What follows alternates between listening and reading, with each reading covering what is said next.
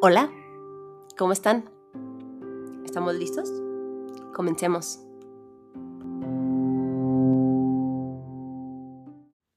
Es un hecho, estamos de vuelta. Oh, de verdad, no puedo explicar la emoción que siento de estar aquí sentada, platicando, iniciando la segunda temporada.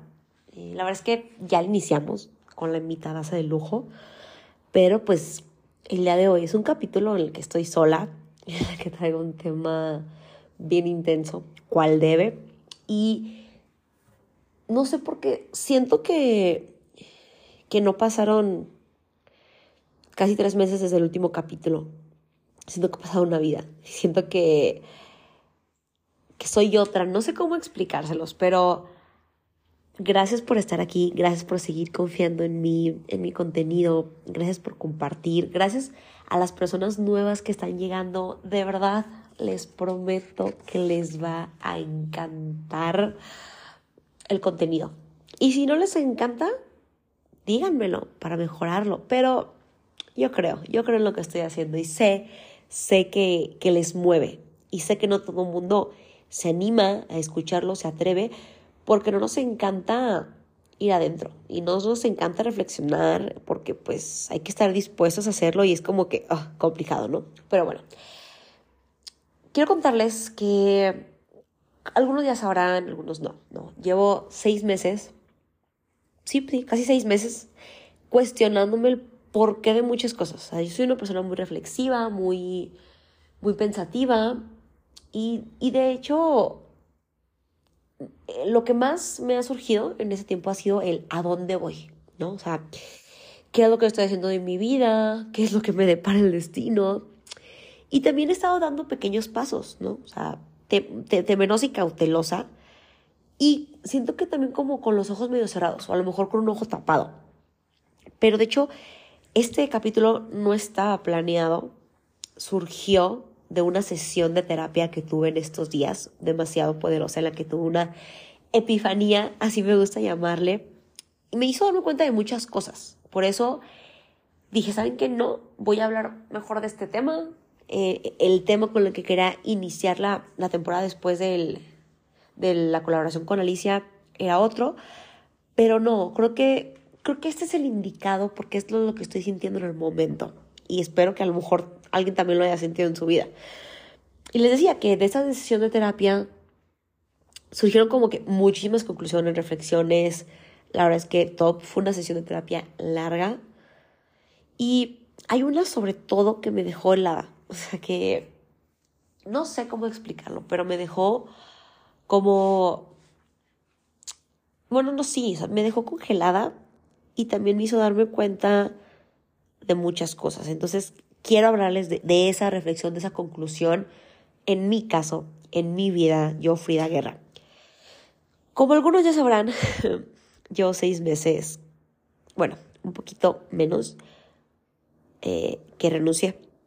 Y llevo seis meses y más buscando un trabajo, ¿no? Un trabajo que me haga feliz, que me retribuya con un salario justo, que, que sea mi lugar ideal, ¿no? O sea, un salario que sea digo, no es un salario, perdón, solo un trabajo que sea este great place to work, por así decirlo, ¿no? Y la verdad es que han sido meses difíciles emocionalmente, pero también de mucho crecimiento, ¿no? La verdad es que sí ha sido, uy, las personas más cercanas a mí saben lo complicado que ha sido y lo, mm, más que ya complicado, lo, lo difícil que ha sido aceptar ese estado de mi vida, ¿no?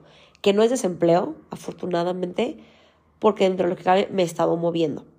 Pero la verdad es que me di cuenta de esa sesión de terapia que en realidad yo no estaba, no he estado buscando solo un trabajo. O sea, yo he estado, yo, he estado buscando algo más. He estado buscando un nido. Así lo llamamos en terapia. Y cuando escuché estas dos palabras, fue como de, wow, cómo es posible, ¿no? Eh, yo he estado demasiado presionada, he, demasiado, he estado estresada, he estado desanimada, he estado motivada, o sea, siento que he pasado como por todas las etapas del duelo, después de renunciar, pero también he estado demasiado, demasiado presionada por mí misma, ¿no? Por, pues, para tener este trabajo ideal que, pues, yo siento que me va a dar estabilidad y seguridad, ¿no? Pero el tema es que en mi búsqueda de este nido, yo me he estado aferrando demasiado a las cosas y demasiado a situaciones que creo que no han sido las mejores para mí.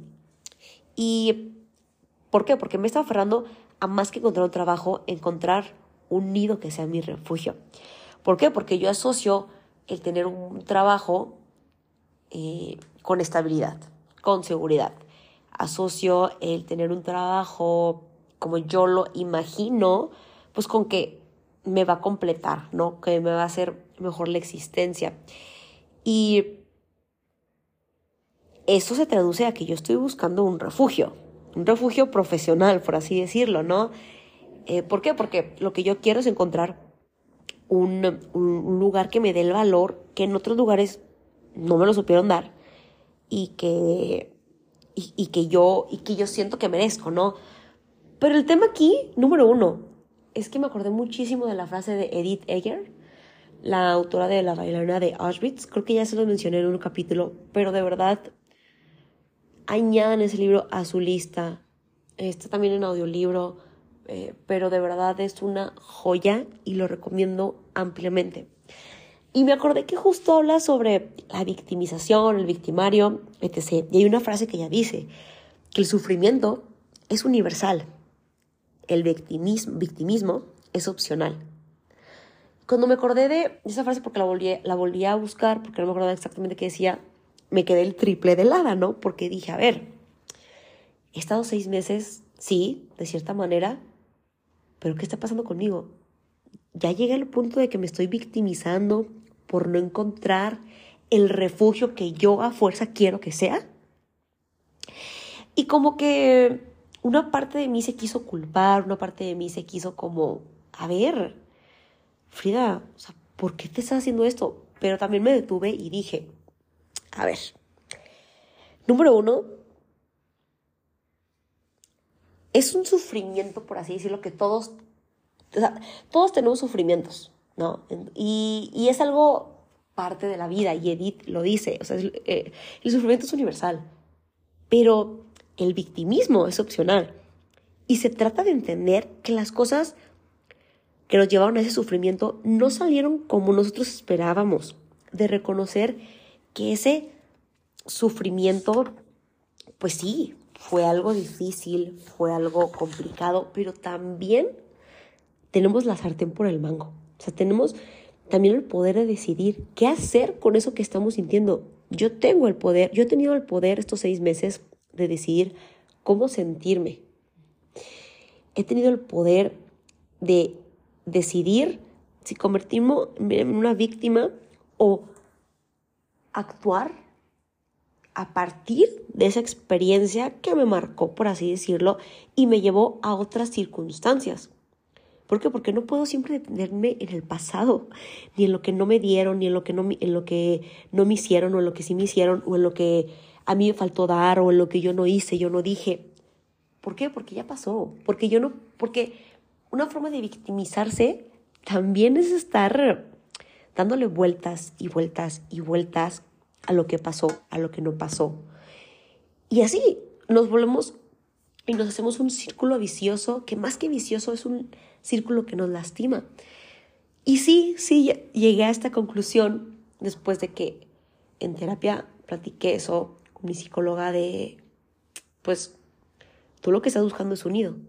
Y sí, porque he estado tan aferrada buscando la estabilidad que yo creo que me la va a dar un trabajo. ¿Por qué? Porque no la tuve en mis experiencias pasadas. Pero también me hizo darme cuenta, más allá de que estoy buscando un nido, que mi búsqueda no estaba siendo la correcta para mí. No estoy hablando de bueno o malo, para mí, para mí Frida no estaba haciendo, yo no estaba haciendo una búsqueda correcta, una búsqueda sana, una búsqueda con claridad, porque tenía que entender desde dónde partí, aceptar ese sufrimiento, por así decirlo, esa experiencia, decidir no victimizarme para poder buscar lo que me hiciera bien a mí. ¿Por qué? Porque cuando uno se da cuenta de esas cosas que lo lastiman, de esas situaciones traumatizantes, por así decirlo, que hay de situaciones a situaciones, pero todos tenemos algo que contar, se trata de redirigir nuestros pasos, nuestra vida, nuestro camino y esta misma búsqueda. ¿Por qué? ¿Y por qué va esta frase?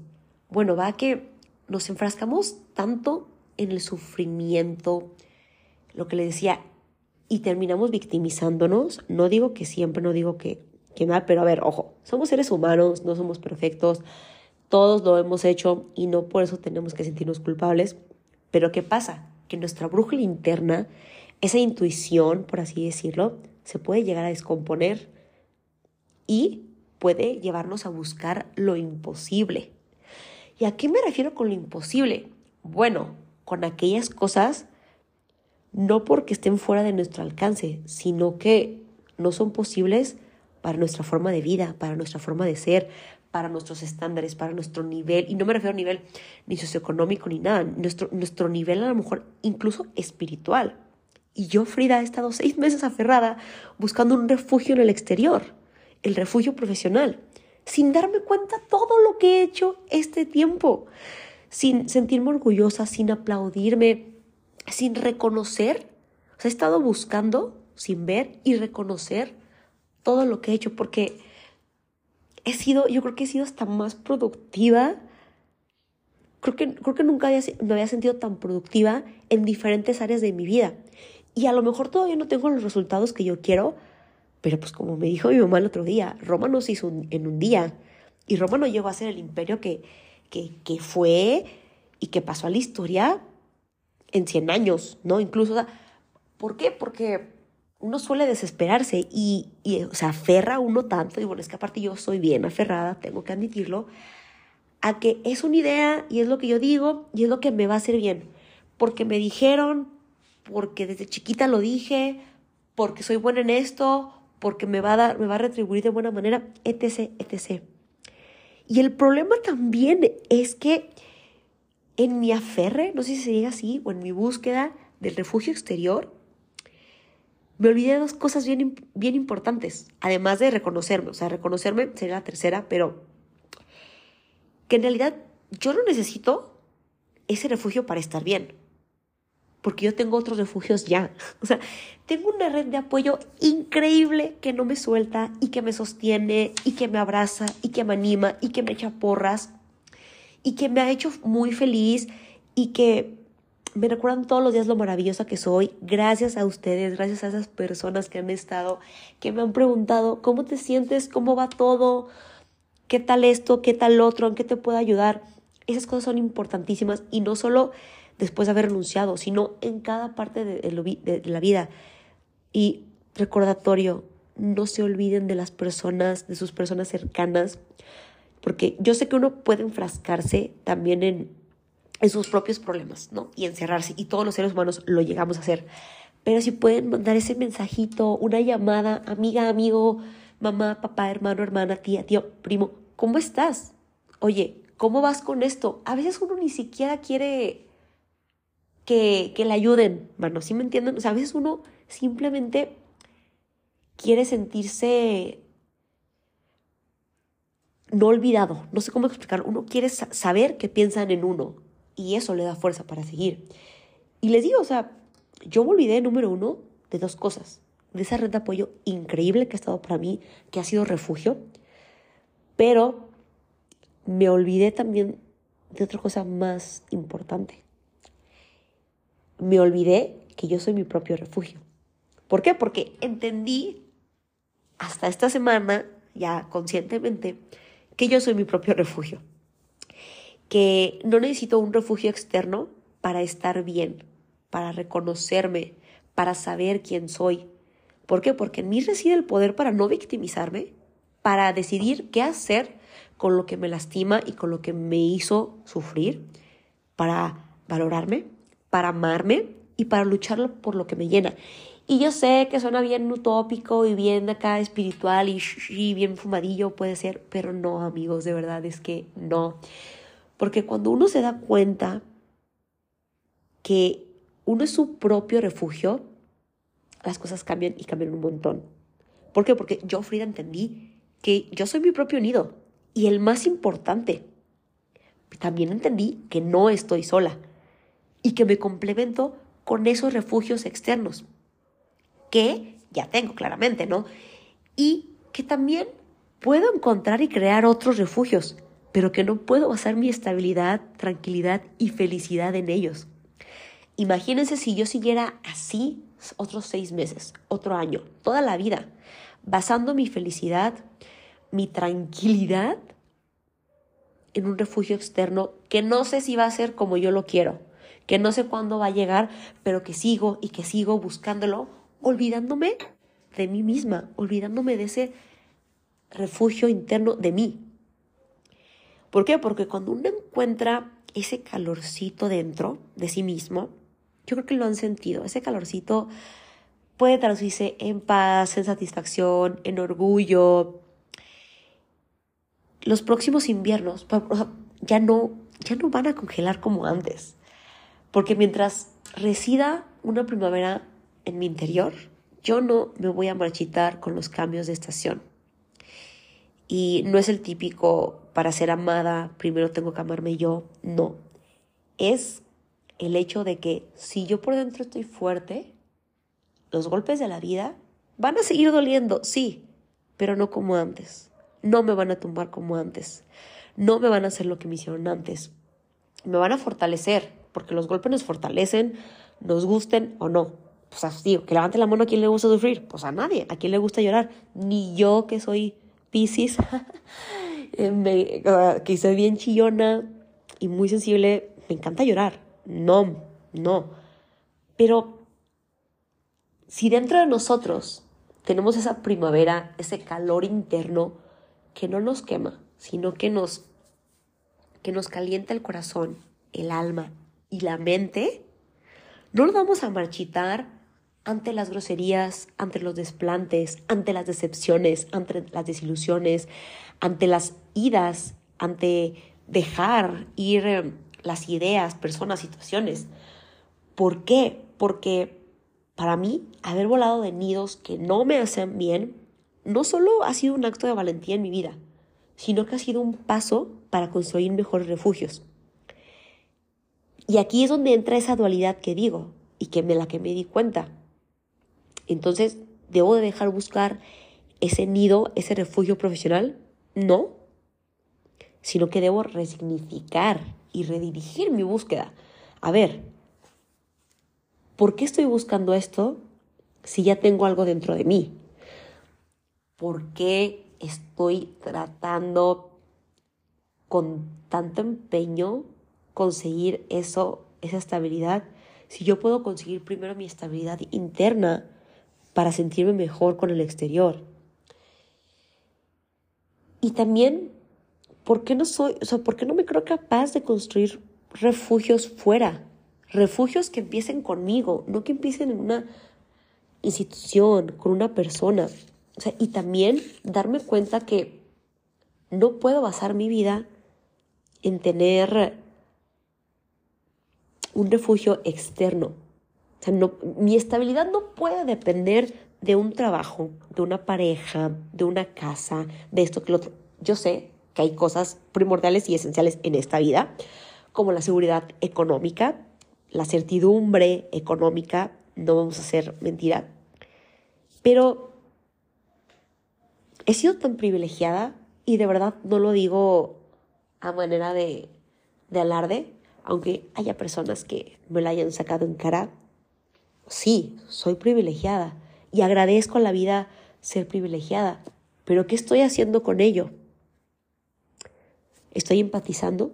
¿Estoy aprovechando este privilegio para poder sanarme, para poder curarme, para poder actuar desde donde siempre he querido, desde mi interior? Parece que ya me fui, pero de verdad no. Y, y es que entendí, asimilé todo ese tiempo. Yo creo que ya lo sabía. Yo creo que mi psicóloga ya sabía que lo sabía, este, pero ahí fue cuando el boom, fue como que, wow, me cayó, me cayó el 20, por así decirlo. ¿De qué? De que, o sea, entendí asimilé que no puedo buscar fuera lo que ya tengo dentro. Yo ya tengo estabilidad dentro de mí. Y no a lo mejor no la estabilidad que quiero.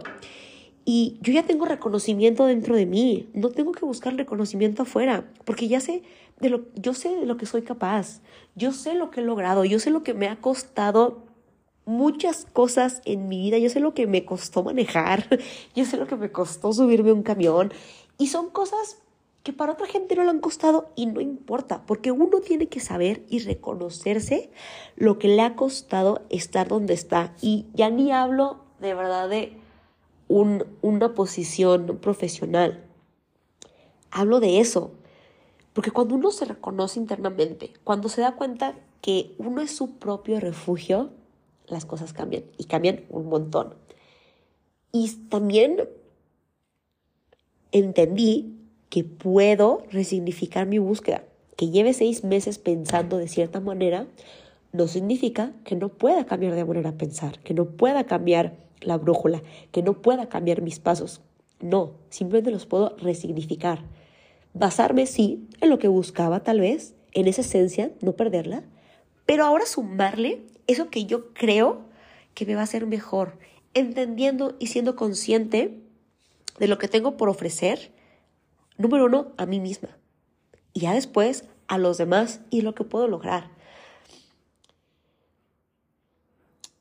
Hay una frase, bueno, no, no es una frase más bien, hay, sí, no, sí, sí es una frase de Ricardo Arjona, lo tengo que decir, amo Ricardo Arjona, y ni modo, y la queso, la que soporte, que es una canción que se llama Duele, que habla sobre que duele gastar la vida. Y les digo, es que, es que uno sabe, nomás que uno, uno, uno a veces no tiene el tiempo de, o no quiere darse el tiempo de concientizar eso que ya sabe. Yo, yo la escuchaba y decía, ¿estoy gastando mi vida? Y ya seguía, seguía manejando, ¿no? Seguía haciendo mis cosas. Y me volví a preguntar hoy, hace ratito, ¿estoy gastando mi vida? Y no, no lo estoy gastando. Que haya pasado seis meses, por así decirlo, buscando algo que no era para mí, no significa que gasté la vida. ¿Por qué? Porque no me he deteriorado, no he desaparecido, ni me he destruido por esto. Tal vez si seguía así, podía llegar a hacerlo. Pero yo no estoy gastando la vida, yo estoy aprendiendo a vivirla, yo estoy aprendiendo a tomar lo que me hace bien, lo que no me hace bien, yo estoy dándome el chance de resignificar eso que quiero. Y también quiero añadir otra frase que mm, la vi en una imagen, es de Rumi, así dice, y, y esta, esta imagen dice lo siguiente, bueno, esta frase. Tal vez estás buscando en las ramas aquello que solo aparece en las raíces. Y esta frase la leí hace ratito también otra vez, antes de empezar a grabar y dije, es que es que el destino, es que el destino, Dios, el universo no me paran de dar señales. Yo estaba buscando en las ramas aquello que solo puede encontrar en las raíces. Y es que por eso les decía que yo estaba buscando más que un trabajo, yo estaba buscando un refugio externo, un refugio en el que me sintiera valorada, reconocida, aplaudida, un refugio en el que sintiera ese calor, sí, ese, ese calor, que sintiera cosas que a lo mejor no he sentido en mi vida por otras personas, en el ámbito profesional, ¿no? Hablando. Pero yo ya tengo calor en mi interior, yo ya tengo un fuego que no me quema, que me, que me, que me, que me calienta el alma. Yo ya tengo eso que me hace ser quien soy. Y estaba buscando en las ramas, en los árboles, aquí y allá, sin darme cuenta que en mis raíces está. Y solo, aquello que solo aparece en las raíces y en mi interior, o sea, yo que soy mi propio refugio, solo puedo encontrar ese empuje, esos ánimos, esa motivación, esa disciplina que me van a llevar a lo que siempre he querido, porque el camino está claro. Y si tú no tienes tu camino claro, no te preocupes, somos un 1% que ya tenemos el camino claro. Estás en la búsqueda de ello y está perfecto. Pero recuerda que el nido interior es el más importante. ¿Por qué? Porque yo, Frida Guerra, soy mi propio refugio. Y estoy orgullosa de decirlo, y estoy orgullosa de sentirlo, y estoy orgullosa de haberme dado cuenta. Porque nunca es tarde para darse cuenta que uno, en uno mismo reside el calor, en uno mismo reside la pasión, en uno mismo reside eh, ese poder para valorarse, para amarse y para seguir y luchar por eso que tanto nos llena.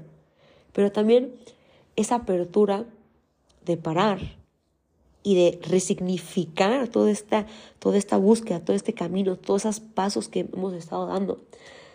Así que quiero dejarlos pensando en eso, que tal vez estén buscando en las ramas aquello que solo aparece en las raíces, aquello que solo está en su interior. Y por más que no sean intensos ni tan sensibles, yo creo que ustedes también son su propio refugio, porque nadie más que uno para sentir ese calor interno.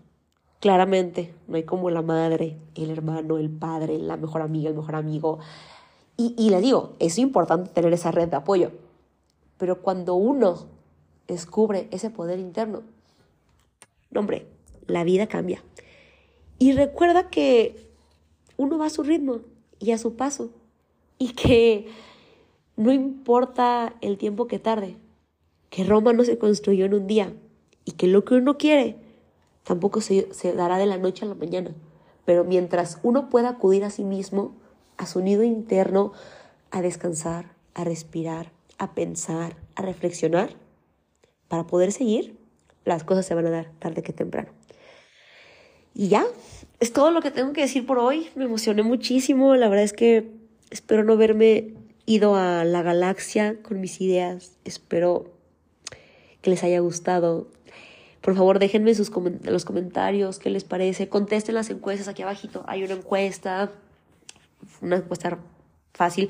También una, unas preguntas abiertas. Las preguntas abiertas pues, no, no se ve de quiénes son. Y pues ya, gracias. Espero que tengan que tengan buen fin de semana. Ya casi es mi cumpleaños. También, también surgió este capítulo por eso, porque semana precumpleañera, semana cumpleañera, y esta Piscis intensa está demasiado emocionada por cumplir 26 años, uh, que no los parezco, yo sé. Bendita juventud, benditas cremas. Pero nada, la verdad es que yo creo que jamás había, me había sentido así antes de un cumpleaños tan motivada, tan llena de energía, tan llena de poder, tan abrazada y cobijada por los míos. No sé, no sé. La verdad es que la crisis del 25 ya pasó. Yo creo que vamos a hablar de ello en un capítulo próximo. Pero está, está por empezar lo bueno. Y estoy muy motivada. Así que nada, los quiero, les mando un abrazo. Gracias por seguir aquí y nos vemos en la próxima.